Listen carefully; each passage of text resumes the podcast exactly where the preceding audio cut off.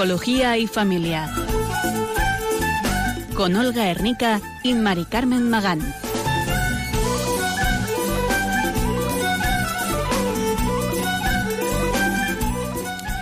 Muy buenas tardes, queridos oyentes de Radio María.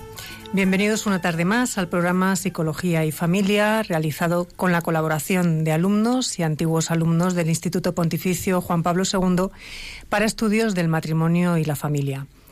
Durante la hora que tenemos en esta tarde les acompañaremos Olga Ernica. Buenas, tardes. Buenas tardes, Olga. Y quien les habla, Mari Carmen Magán. En vísperas a la celebración mañana del Día de San Valentín, pues vamos a abordar el tema del amor pero vamos a intentar entender lo que es el verdadero amor, que empieza por querernos a nosotros mismos y no es algo egoísta. Eh, nos hemos basado para preparar en una buena parte del programa en, un libro que luego también recomendaremos al final, que se llama Amor y Autoestima de Michel Esparza. Entonces vamos a ir adentrándonos en esto de entender lo que es el amor y la autoestima. Desarrollar una buena relación con uno mismo no es algo fácil es una ardua tarea. Pero vale la pena intentarlo porque de ello va a depender no solo estar bien con nosotros mismos, sino también con todos los demás. La calidad de la relación con uno mismo determina la calidad de las relaciones con los demás. Aristóteles decía que para ser buen amigo de los demás es preciso ser primero buen amigo de uno mismo. Una persona egoísta, más que amarse demasiado a sí misma, se ama poco o se ama mal. La persona humilde tiene paciencia y comprensión con sus propias limitaciones y eso le lleva a tener una actitud comprensiva hacia las limitaciones ajenas. Existe una relación entre ser amado, amarse a uno mismo y amar a los demás. Primero necesitamos sentirnos amados para poder amarnos a nosotros mismos. Ver que alguien nos ama nos hace conscientes de nuestra dignidad, de lo que valemos. Consecuentemente, va a existir una relación entre la actitud hacia nosotros mismos y la calidad de nuestro amor a los demás. Para vivir en paz con los que nos rodean, es preciso que primero vivamos en paz con nosotros mismos. Nada nos separa tanto de los demás como nuestra propia insatisfacción. Por ejemplo, las personas que más critican a los demás suelen ser aquellas que han desarrollado una actitud, una actitud hostil hacia ellas mismas. Si uno tiene una actitud conflictiva hacia sí mismo, no se aguanta, eso va a dificultar el buen entendimiento con los demás. Primero, porque es difícil que quien esté centrado en sus preocupaciones preste atención a los demás. Y en segundo lugar, porque quien está a disgusto consigo mismo mantiene una actitud susceptible ante los demás. No es fácil soportar a los demás en momentos en los que uno ni siquiera se aguanta a sí mismo.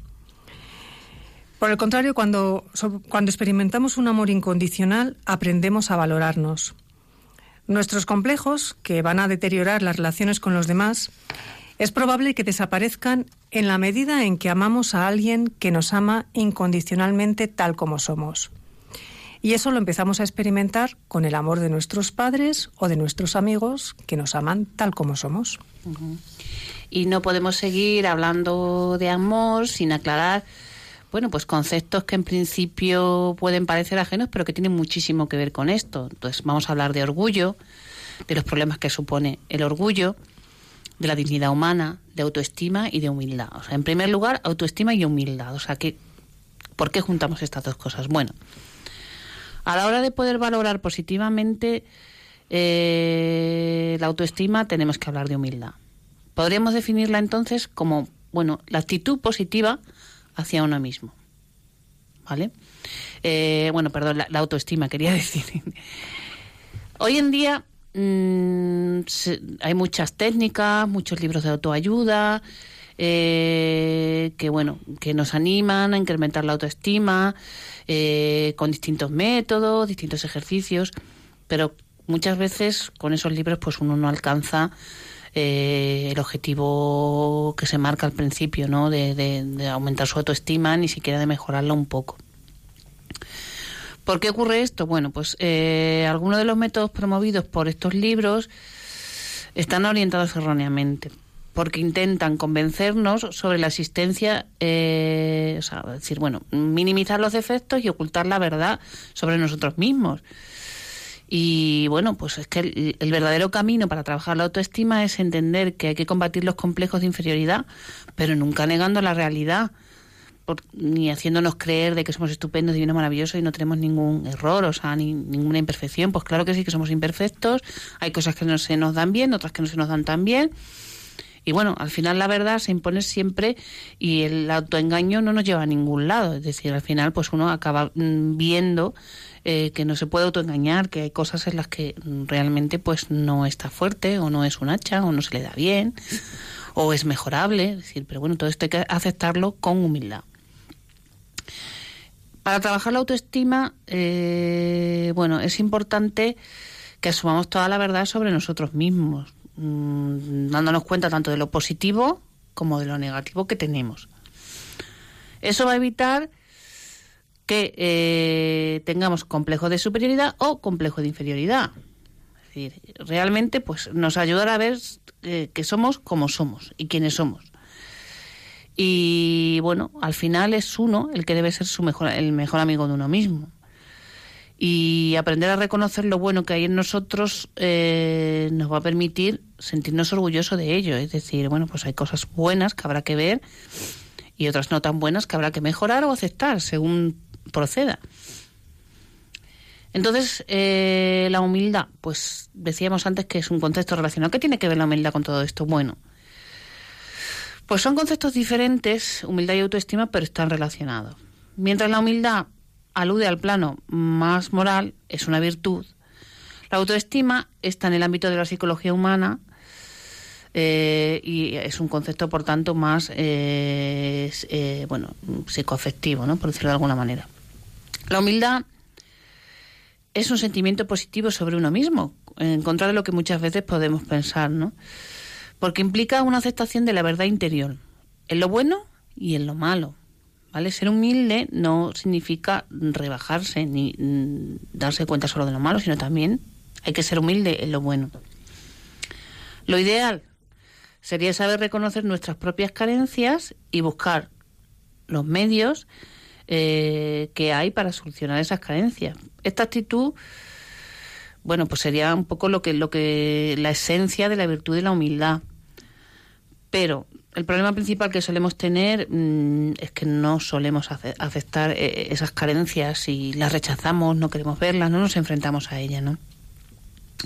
La humildad nos va a enseñar a tener una, una sana relación con nosotros mismos, con nuestros límites y miseria.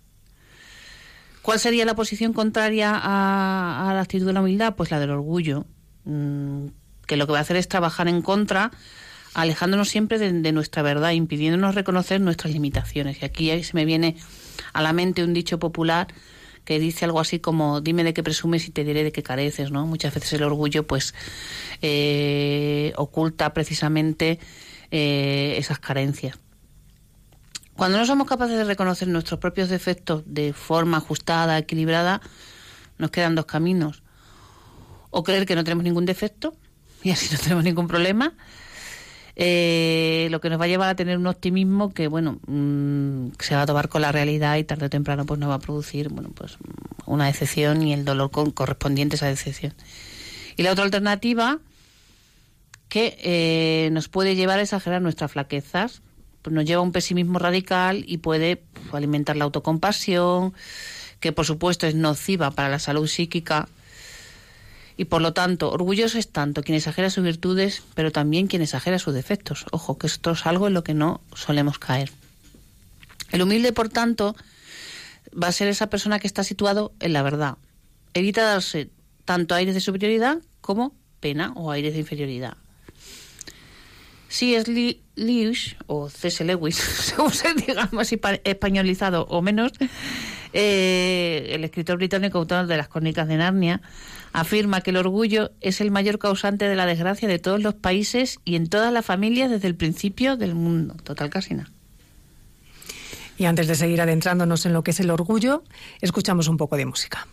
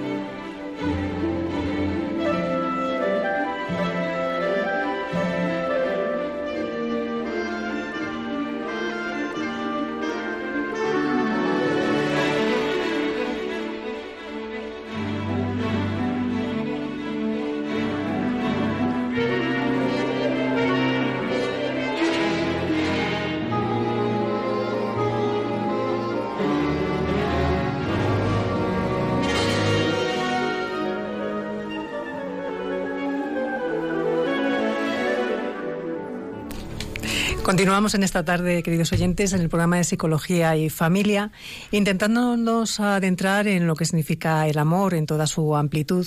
Y hemos estado viendo pues lo que es la autoestima, la humildad y terminábamos antes de la pausa hablando sobre el orgullo. Entonces, mm, Olga comentaba que según Luis, el orgullo era la causa más mayor de desgracia en todos los países y en todas las familias desde el principio de, del mundo. Entonces vamos a intentar ver cuál es ese origen de, del orgullo. En principio todos nacemos con este problema. El egoísmo parece que está eh, implicado hasta el fondo en el corazón de, del hombre. Lo vemos en los niños. Desde bien pequeños ya lo demuestran. Son envidiosos, tienden a llamar la atención. El orgullo es insaciable y es competitivo. Compararnos con los demás, estar por encima de los demás, a ver quién es mejor, demostrar quién es el mejor, es lo que nos vuelve orgullosos. Si quitásemos esa competición, probablemente desaparecería el, el orgullo. El orgullo nos produce envidia y también nos produce insatisfacción, puesto que la envidia no puede traer mucha satisfacción. Y si no se corrige a tiempo el orgullo, va a generar cualquier tipo de tensiones, todo tipo de tensiones, en las familias principalmente. El orgullo es cegador, mm, introduce un elemento de falsedad tanto en la percepción de uno mismo como en la percepción de los demás. Es como si lleváramos un velo en los ojos que no nos deja ver la realidad tal cual es. Los adultos, tanto los padres como educadores, no somos conscientes de las heridas que podemos provocar en los niños Heridas que pueden aflorar al cabo de los años. Obviamente acertar en la educación no es una tarea fácil. Es frecuente que los padres transmitan inconscientemente a sus hijos sus propios defectos. Hay que mostrar a los hijos que se los quiere de una manera incondicional y no por lo que tienen o por lo que saben. No podemos educar a un niño haciéndole creer que le querremos en función de lo que nosotros esperamos de él. Hay madres que buscan en sus hijos al hijo perfecto, en lugar de enseñarles a aceptarse tal como son. Si el hijo no se acepta tal como es, tratará de dar satisfacción constantemente a lo que esperan de, él, a ese yo idealizado, a esa imagen falsa. Y Olga nos va a leer una carta bueno, que apareció en el Twitter y en estas redes sociales, pues no se sabe de dónde, que puede ayudarnos a entender un poco esa actitud que podemos tener hasta hacia los hijos. Bueno, el director de un colegio en Singapur envió esta carta a los padres antes de los exámenes. La carta decía, Queridos padres, los exámenes de vuestros hijos van a empezar. Sé que esperáis que vuestros hijos lo hagan bien. Pero, por favor, recordad que entre los estudiantes que estarán en los exámenes hay un artista que no necesita entender matemáticas. Hay un empresario que no le importa la historia o literatura inglesa. Hay un músico cuyos resultados en química no le importan. Hay un atleta cuyo entrenamiento físico es más importante que la física. Si tu hijo saca buenas notas, fenomenal. Pero si no lo hace, por favor, no minusvalores su autoestima o autoconfianza, su dignidad. Diles que está bien, que es solo un examen. Ellos están llamados a cosas más grandes en la vida. Diles que no importan sus notas, tú les amas y no les juzgarás. Por favor, hazlo. Y cuando lo hagas, observa que tus hijos conquistan el mundo. Un examen o malas notas no alejarán sus sueños y talento. Y por favor, no pienses que los doctores e ingenieros son las únicas personas felices en el mundo. Saludos cordiales. Bueno, independientemente de la veracidad de este documento, cosa en la que nos vamos a entrar, sí que nos ha parecido pues eh, un buen ejemplo para, para hacernos caer en estas cosas importantes a la hora de educar a nuestros hijos y de no proyectarnos en ellos, ni nuestras ambiciones ni nuestras frustraciones. Y hablando eh, de, cómo educar en la autoestima y en el amor, eh, los primeros referentes en la vida del niño son siempre los padres, como ya hemos hablado muchas veces. Con la pubertad va a comenzar una etapa de turbulencia donde los adolescentes buscan su propia identidad con independencia de los padres. En esta etapa, los adolescentes van formando ya juicios propios al margen de la opinión de los padres, los profesores, etcétera. Y es el momento de ayudarles a construir su proyecto de vida, respetando siempre su libertad y acompañándolos de cerca, pero fomentando también su independencia. En la adolescencia, los padres ya dejan de ser referentes y, bueno, pasan a serlo los amigos y, la persona de las que se enamora uno. Siguen eh, dependiendo del juicio de los más cercanos, pero si saben rodearse de buenos amigos eh, que le valoren por lo que son y no por lo que les pueden aportar, eh, será algo muy bueno para, para, nuestros hijos. Tendremos mucha garantía de, de, apoyo para ellos, ¿no? A partir de los 20 años se espera que la persona vaya adquiriendo una madurez y una estabilidad, pero esto nunca se da por finalizado, ya que la vida es un aprendizaje y a lo largo de todos los años uno sigue madurando. Pero por desgracia, muchas personas que creemos adultas siguen teniendo comportamientos propios de la infancia o de la adolescencia. Y esto, vamos, lo vemos constantemente. No, cualquiera que me esté escuchando sabe que no me estoy inventando nada. Si estas personas hubieran adquirido cierta madurez, no se dejarían guiar por las opiniones de los demás, para quedar bien o para no defraudar. Solo las personas que nos quieren de verdad se fijarán más en lo que somos que en lo que tenemos, sabemos o podemos.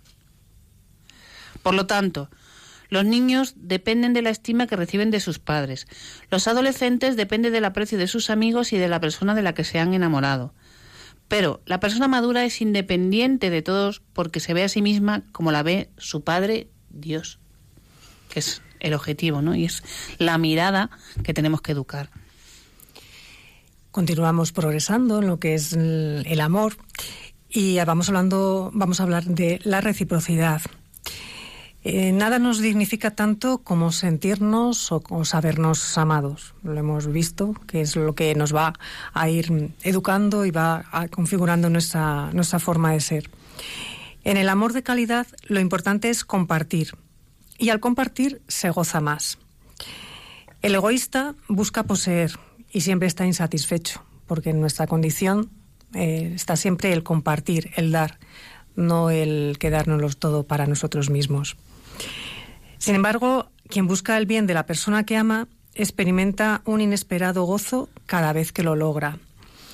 Y si esa calidad de amor es recíproca, entonces se produce una sorprendente espiral que da lugar a insospechados niveles de felicidad. Con lo cual hay dos elementos, que es el dar y el recibir, que son necesarios. Por lo tanto, la unión amorosa solo es posible si ambos, si ambas personas somos capaces de dar y de recibir. Vamos a intentar definir una serie de cualidades de lo que es el amor ideal. Para que, un, para que el amor sea estable y duradero, tenemos que dar el salto del amor como atracción que bueno, pues en algunos programas ya hemos ido hablando de, las etapas del amor, esta, atracción física que, experimentamos en un primer lugar, que es necesaria. Entonces tenemos que dar el salto de ese amor como atracción a ese amor como donación. Pues es lo que verdaderamente, lo que une verdaderamente es mm, esa voluntad recíproca de querer el bien del otro, amar al otro por lo que es en sí mismo. Entonces, para amar al otro por lo que es en sí mismo, el otro tiene que ser él mismo, tiene que haber una verdad en la otra persona y también una verdad en mí. Podemos distinguir tres tipos de amor.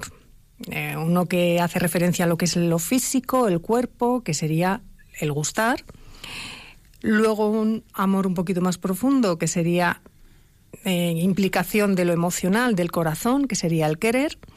Y luego hay un tercer tipo, que sería amar, implicar algo más íntimo, más espiritual, que implica al alma.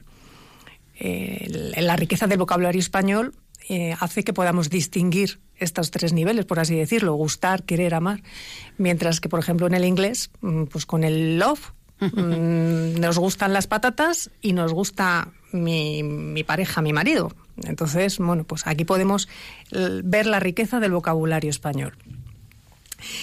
Vamos a ver cuatro propiedades que determinan la calidad del amor.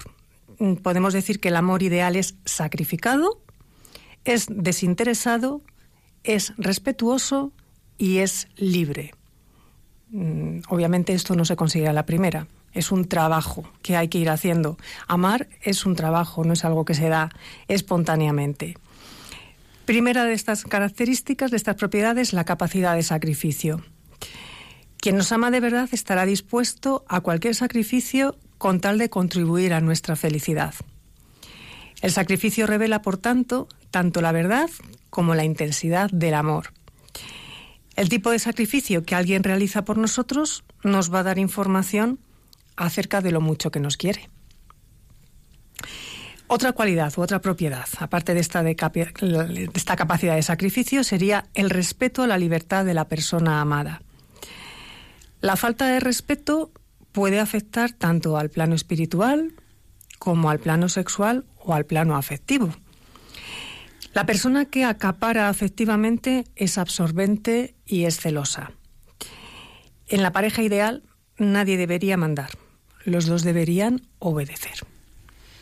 Bien, y esto que acaba de mencionar los maricanes se refiere a las dos propiedades visibles, las podemos ver, pero hay otras dos que serían invisibles, de las que vamos a hablar más tarde, porque ahora nos gustaría muchísimo contar con su colaboración y animarles a que eh, llamaran y nos dieran su opinión, sus vivencias, eh, todas las aportaciones que crean convenientes eh, que tengan que ver con el tema de hoy, es decir, el verdadero amor y la autoestima, ¿no? que como, como el verdadero amor parte de amar, amarse a uno mismo.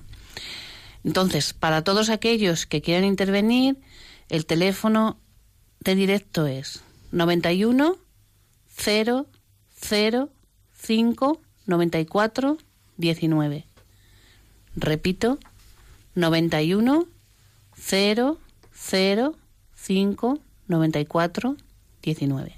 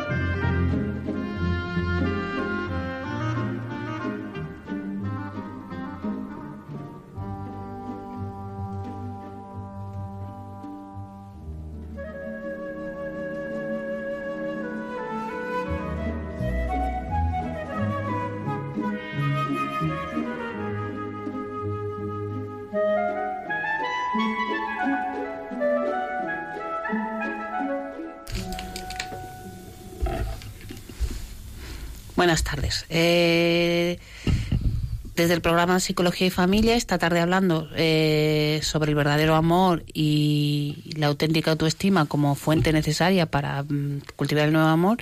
Y tenemos un oyente que quiere eh, contribuir a nuestro programa. Buenas tardes, Jorge. Hola, muy buenas tardes.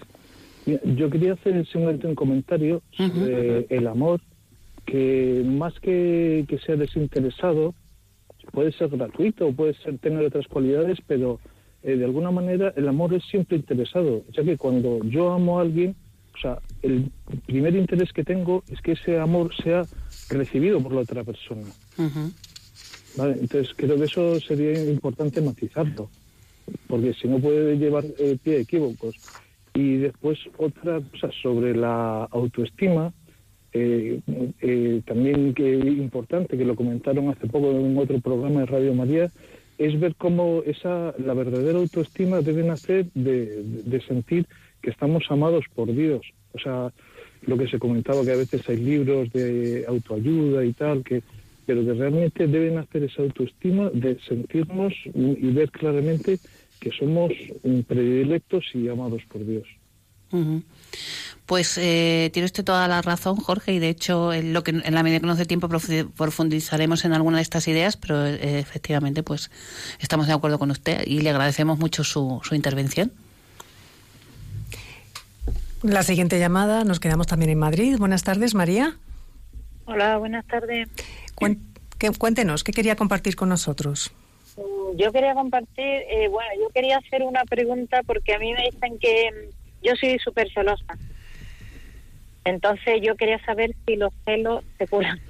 Porque me dicen que sí, que a, costa de mucho trabajo, pero yo sé, ya llevo 10 años separada y, y claro, las parejas que vienen, eh, aparte de que no quieren compromiso, ya nadie quiere un compromiso serio, que es lo que yo busco. Yo no busco estar eh, durante la semana en mi casa y con mi pareja, ¿no? Yo quiero una convivencia y una pareja y una compañía. Entonces soy una persona súper celosa. Eh, yo en mi matrimonio lo pasé muy mal, tanto por su parte como por la mía. Y, bueno, pues entonces yo siempre me han dicho que jamás podré tener una pareja sana, pues por, por eso soy muy, muy, muy, muy, muy celosa. Pero no, no, no, no tengo explicación para eso, vamos aunque la persona no me diera motivo, yo no, a mí me duele mucho, por ejemplo, que mirar a una mujer y es normal que un hombre la mire. Eh, y cualquier gesto, cualquier gesto que tuviera así otra persona. No sé si eso, imagino que serán de los enfermizos, como llaman. Mm. Entonces solamente quería saber si eso, me han dicho que sí que tiene un proceso, pero que tiene cura y quería solamente saber si, Claro, que, claro que sí.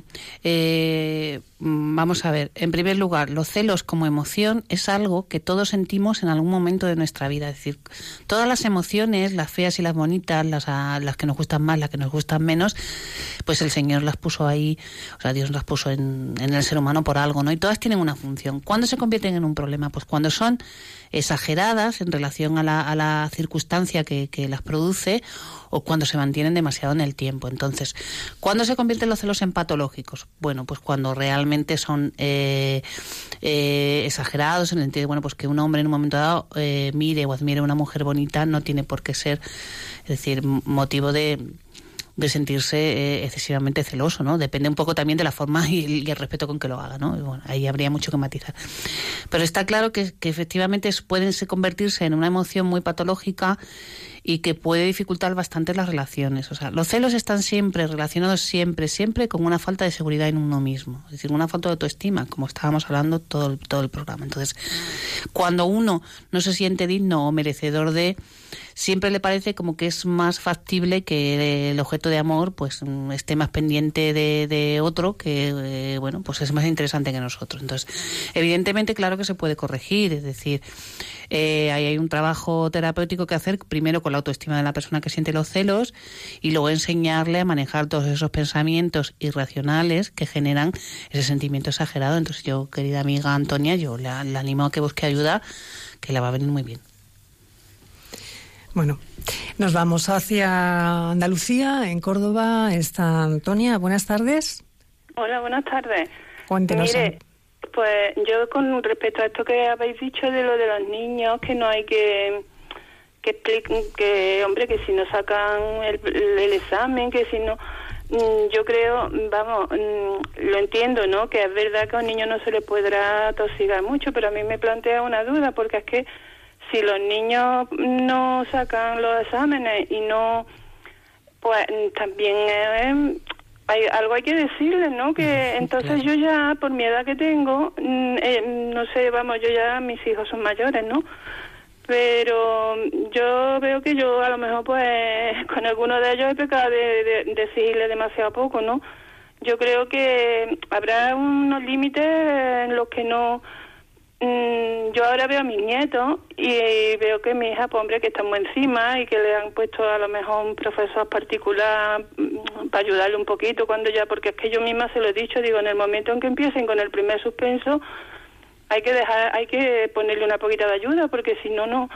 Entonces, yo mm, no sé si usted me entiende, esa poquita duda que me ha surgido a mí, porque mm, yo veo que sí, que a los niños no se les puede tampoco exigir de que tienen que ser ingenieros, de que tienen que ser de eso, por supuesto no, porque eso es agobiarlo, ¿no? Pero, por ejemplo, mm, ayudarles a, que, que, hagan lo que esté en su mano, que, que no dejen de hacerlo, ¿no? Pues yo ya con los años que tengo, yo ya digo, bueno, yo ya, yo creo que lo mejor es enseñarle a los niños pues a que vayan, a que se esfuercen lo que puedan, que venzan la pereza, que sean conscientes de que, hombre, que sea por pereza, que si ellos han hecho ya todo lo que han podido, pues más o menos, hombre, mm, ayudarles y animarlos, a, agobiarlos nunca, ¿no? Claro, ahí, ahí está, Antonia pues ayudarles, animarles. Obviamente la carta daba, podía dar lugar a lo que usted está planteando, ¿no? Sea, no, no queríamos leer la carta en el sentido de no pasa nada porque el niño no estudie, no pasa nada porque el niño no apruebe, sino que el niño tiene un valor superior a esas notas. Y efectivamente, si el niño es perezoso, pues habrá que enseñarle y educarle en el esfuerzo, en el sacrificio. Si al niño le cuesta, pues a lo mejor hay que ponerle un profesor particular a eso nos, mm, obviamente, lo que queríamos mm, dar a entender es que hay que amar al hijo por lo que es, no por la nota que, saque en matemáticas o en física, que muchas veces los padres eh, reflejan en esos niños los deseos que ellos no han podido cumplir. A mí me hubiera gustado ser ingeniero, pero como no he podido serlo, pues mi hijo va a estudiar ingeniería. Y es que a lo mejor mi hijo no da más que para ser cocinero pues bueno, pues vamos a fomentar esas cualidades, esas capacidades, que el niño aprenda a desarrollarlas para pues para sacar lo mejor que él tiene, pero para lo que él está hecho, no para que lo, lo, que nosotros queremos que sea o esa imagen que nosotros proyectamos en ellos que a lo mejor pues les va a llevar a la frustración. Yo creo que la cosa iba por ahí más que en relajarnos y en permitir que esto todo es jauja. No, no, aquí hay que estudiar. Vamos, y si hay algún joven o adolescente que nos está escuchando, a estudiar. Aquí no hay que relajarse, que hay que sacar buenas notas para sacar el país adelante. Eso. Y pagarnos la jubilación a los demás. Eso. y que teníamos alguna otra llamada, que teníamos una tocaya mía de aquí de Madrid. Hola, buenas tardes, Carmen. Hola, ¿qué tal? Buenas tardes. Mira, yo quería solamente dar mi aportación al tema del amor, diciendo que, eh, bueno, yo he estado casada mucho tiempo y que vivía una relación conyugal, matrimonial, normal, con mis altibajos, pero tuve lamentablemente la experiencia de que mi marido cayó muy enfermo, muy enfermito, y yo le acompañé durante todo el proceso. Y cuanto más enfermo iba poniéndose, él me, me dio una lección de dignidad, de saber estar, de amor, que ya hacía que yo cada vez le quisiera, le fuera queriendo paradójicamente cada vez mucho más.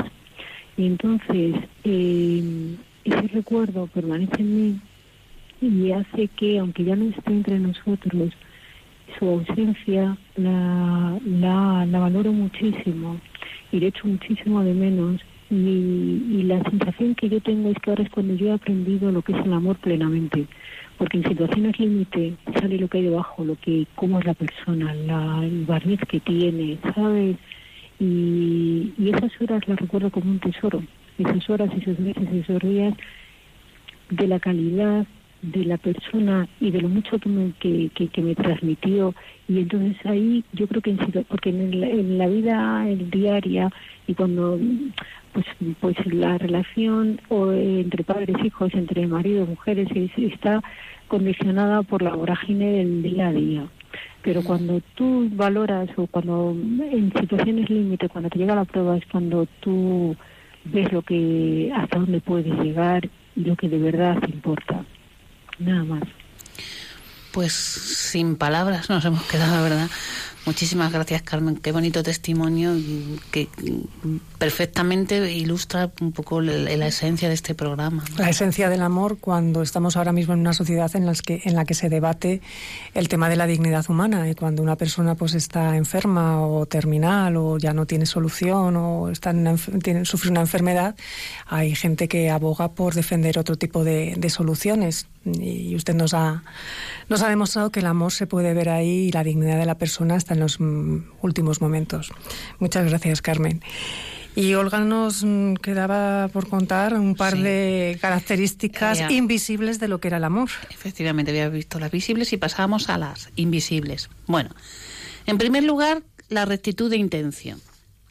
Uno mismo, o sea, un mismo acto puede estar motivado por intenciones distintas.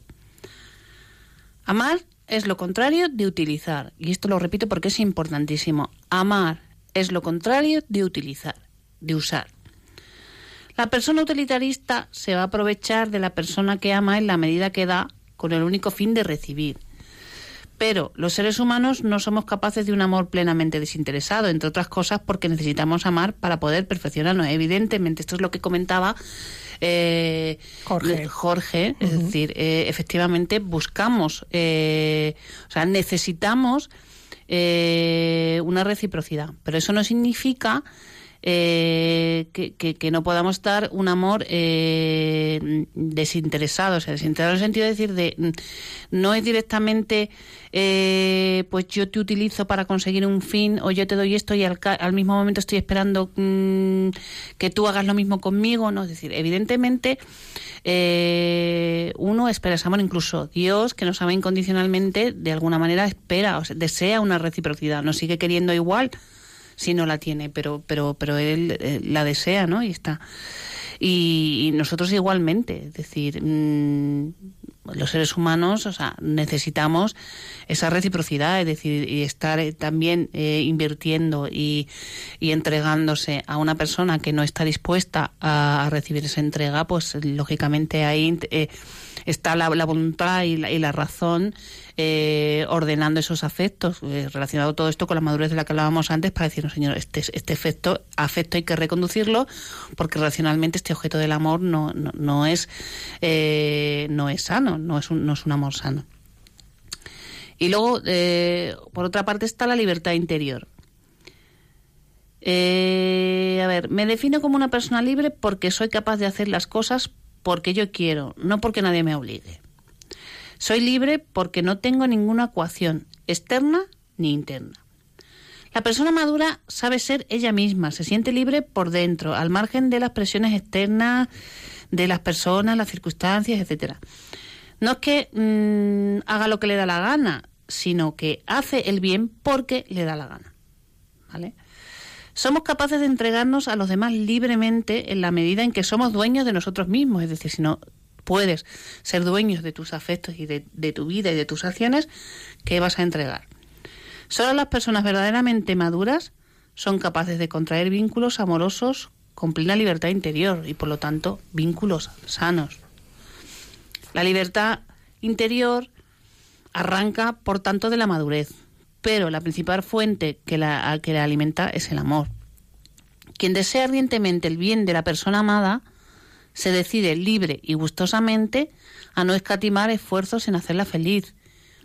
El amor es entrega recíproca, libre y desinteresada de lo más íntimo entre un yo y un tú. Es decir, recíproca implica que esperamos algo a cambio, deseamos algo a cambio. O sea, mm, mm, deseamos ser amados también. ¿vale? Pero eh, mm, el único interés que tenemos es, el amor, no hay nada más, no hay otra utilidad, ni otra manipulación, ni, ni, ni, ni, el amor, o sea, eh, lo, queremos recibir por, por el hecho de, de, sentirnos amados y de ayudarnos a crecer como personas. Hablamos también de la importancia de, la relación que tiene el orgullo con todas estas cosas, ¿no? con la calidad del amor. ¿Qué pasa? Que quien no está satisfecho consigo mismo tiene, suele tener eh, una gran necesidad de acaparar a los demás. ¿Por qué? Para obtener esa satisfacción que le falte, que no es capaz de conseguir él mismo a través de la atención de los demás. Las personas que dudan demasiado de sí mismas necesitan tanto el aprecio ajeno que tienen a portarse bien mm, con los demás, eh, porque bueno, para recibir algún tipo de, de, aprecio, además es que tienen a comportarse bien a cualquier precio. El arte de amar es cierto que requiere generosidad a la hora de dar y humildad a la hora de recibir. Y una relación de amor solo funciona si va en esas dos direcciones. Si uno no sabe recibir, el otro no puede dar. El amor es, por tanto, el arte de darse dando y de dar dándose. Eso el autosuficiente da, pero no se da. Hace favores con cierta frialdad porque no compromete su interioridad. O sea, mm, yo creo que esto es un poquito complejo, pero mm, creo que queda bastante claro. Y antes de dar el broche final al programa, pues vamos a, a descansar un momento y tomar fuerzas para el último tramo.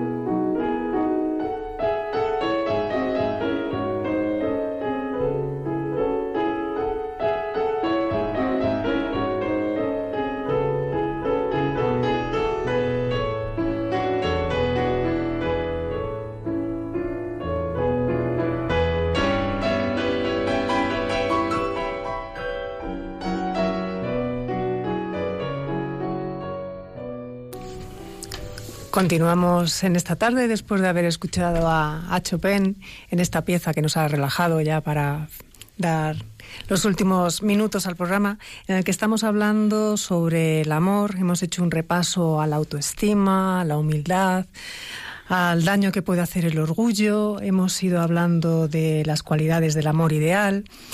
Eh, y continuamos avanzando un poco más hablando de la, de la dependencia. Obviamente no podemos depender de la opinión de los demás para que para valorarnos. Somos mucho más que, que la opinión que tengan los demás. Según vamos creciendo, deberíamos ir conociendo nuestras posibilidades, nuestras limitaciones y aprender a aceptarlas. La verdadera independencia procede de esa libertad interior de la que hemos hablado y de la capacidad de amar de modo desprendido. En la medida en que vamos creciendo y nos vamos perfeccionando, adquirimos esa libertad que nos permite conjugar en el amor es una sana independencia y una sana dependencia.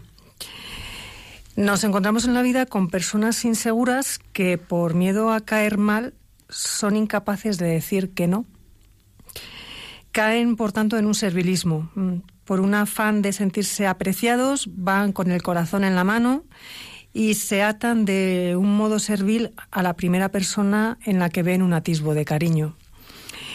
Por otra parte, hay personas que, que denotan una autosuficiencia y un egoísmo. Son esas personas arrogantes que se desentienden de los demás y por temor a perder su autonomía no se entregan a nadie y determinan vivir en soledad. Eh, a ver, esto, el tema es importantísimo. De hecho, vemos cómo las dependencias emocionales empiezan en relaciones de, chicos cada vez más jóvenes. De hecho, hay un vídeo por ahí que circula de una conserjería, no sé de cuál ahora mismo, eh, para alertar un poco de las dependencias emocionales, donde se ve claramente el público al que está dirigido. Es decir, que estamos hablando de cosas realmente muy importantes y que nos hacen sufrir mucho. Nada nos hace tan dependientes como el cariño. La madurez emocional es una tarea vital que requiere continuos ajustes y equilibrios. Esto no es una cosa de la noche a la mañana que se adquiere y ya está. Una persona sensible, mientras no purifique su afectividad, va a mostrar una excesiva necesidad de sentirse querido. Y si no cuenta con otros recursos, se va a exponer a constantes decepciones y se va a fragmentar con facilidad. Cuanto más se resiente su autoestima y más aumenta su tristeza, mayor es su tendencia a reclamar aprecio y alimentar fantasías. Si el corazón rebosa afecto, toda su fuerza se vuelca en el deseo de procurar felicidad a la persona amada, sin importarle el sacrificio que implique. Y si se consigue, esa felicidad compensará cualquier sufrimiento o esfuerzo. Es decir, vemos como aquí el foco está puesto en el otro, no en uno mismo. En una persona madura, corazón y voluntad se apoyan mutuamente. Amar es querer el bien para alguien. Y el amor reside en la voluntad, pero cuando el corazón ayuda, se facilita la entrega, pues si no. Aunque el corazón esté frío, la voluntad puede empujar al corazón. Se trata de poner en juego tanto la inteligencia, la voluntad, como la afectividad. Estas tres, todas al servicio del amor. La inteligencia inspira buenas intenciones y la voluntad, apoyada por el corazón, es el motor que las va a poner en práctica. Por tanto, no conviene dejarse llevar solo por el corazón, pero conviene servirse de la riqueza del corazón. Es decir, mm, pues resumiendo, como dice en este libro que mencionamos antes, siempre con el corazón, pero nunca solo con el corazón. ¿Qué es preferible entonces, amar mucho y mal o amar poco y bien? bueno, algunas personas desconfían del corazón, se asfixian ante las necesidades afectivas insatisfechas y bueno, prefieren curarse en salud, es decir, más vale prevenir que curar, no, bueno, no conociendo una solución para evitar este problema optan por pues achicar su corazón y decir yo no me expongo, o sea, total, esto no merece la pena, yo nada, solito o solita. Escribe Miguel Martí, catedrático de filosofía. Siempre me han causado desconfianza aquellos que, movidos por no sé qué ocultas razones, se, despecha, se despachan con un alegato contra el sentimentalismo, sin darse cuenta que su frialdad los denuncia. Son personas que solo atienden a la llamada del deber y su única norma de conducta es la disciplina, ignorando su propia dimensión afectiva y, por supuesto, la ajena. Si el corazón se atrofia, la voluntad se va a reducir a voluntarismo. Y el, voluntarismo sí que es un problema. La voluntad no, porque es uno de los mm, elementos para poner en juego el amor, pero el voluntarismo sí. Estas tres piezas que comentábamos para medir la calidad del amor, que hemos visto que son el corazón, el intelecto y la voluntad, las tres deben estar en perfecta armonía. Si no lo están, ¿qué puede ocurrir? Pues que podemos caer en tres desviaciones posibles. Sentimentalismo, si está el corazón por ahí predominando, intelectualismo, cuando la inteligencia nos domina, o voluntarismo, cuando tenemos ahí a la voluntad siempre en primer lugar. El amor va a ser capaz de aunar todos estos recursos afectivos, intelectuales y volitivos. Pero el corazón puede perturbar la actividad del intelecto y de la voluntad cuando se sale de sus competencias y puede volverse absorbente y egoísta. El intelecto, la voluntad y el corazón deberían cooperar entre sí, pero respetando el papel y el área específica de cada uno. El intelecto o la voluntad no deberían intentar proporcionar lo que solo puede dar el corazón, y el corazón no debería arrogarse el papel del intelecto o de la voluntad. son tres facetas, cada una tiene su papel y tendrían que estar las tres en perfecta armonía. Todos en algún momento tiramos más de voluntarismo, de sentimentalismo, a veces pesa más el intelecto. Es un trabajo que hay que ir realizando. Igual que decíamos al principio, esto no es inmediato. El voluntarismo puede funcionar durante un tiempo, más o menos, pero generalmente uno acaba mal. O se va corrigiendo poco a poco o va degenerando ese voluntarismo cada vez más. Y amar solo a base de voluntad es posible, pero acaba cansando, desmotivando y vaciando de sentido el amor mismo. Entonces, hay que buscar ese equilibrio y esa armonía.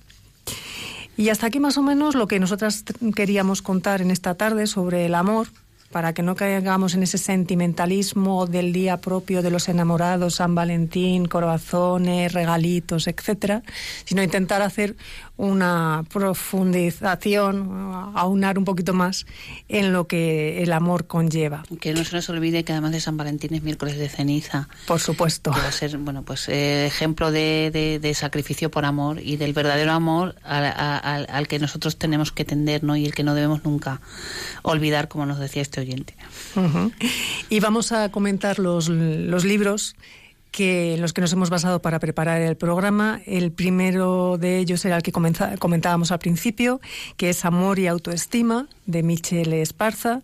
Y como hemos visto, pues bueno, nos ayuda a profundizar en el conocimiento de uno mismo para poder amarnos a nosotros mismos y por ende a los demás. Mm. Luego tenemos El corazón de Dietrich von Hindelbrand, que es un libro ya más filosófico, pero también un libro muy bonito y muy interesante para entender la riqueza de los sentimientos. Triunfar como pareja, de Denis Sonnet, que es un libro directo para ayudar a las parejas en su preparación y en su camino al matrimonio. Nos, nos recuerda lo esencial y ayuda a aceptarlo con simpatía. Es un ejemplo de cómo las cosas más serias pueden ser dichas en clave de humor en un contexto profundamente humano.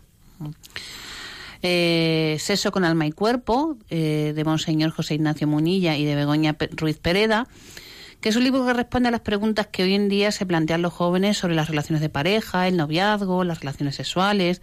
Intenta explicar que la donación sexual la entendemos los cristianos como la culminación de la expresión del amor entre hombre y mujer, capaz de transmitir el don de la vida. Un libro más práctico puede ser el proyecto de educación afectivo-sexual para, para niños y para jóvenes, que es Aprendamos a Amar, de Nieves González Rico, Teresa Martín Navarro y otros, donde a través de ejercicios y pues se ayuda a entender lo que es la buena medida la educación afectivo-sexual.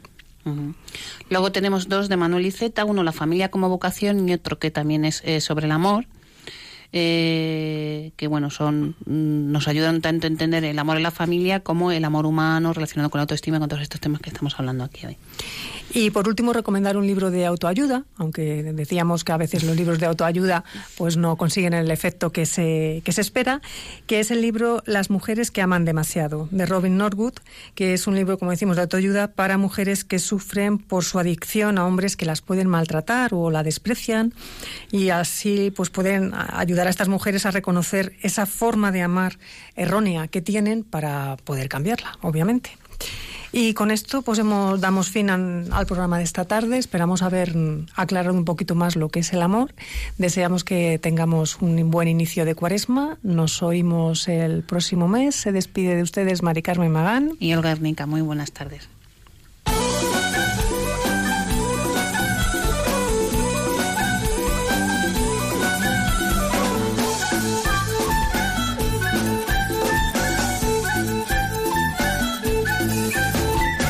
Psicología y Familia. Con Olga Hernica y Mari Carmen Magán.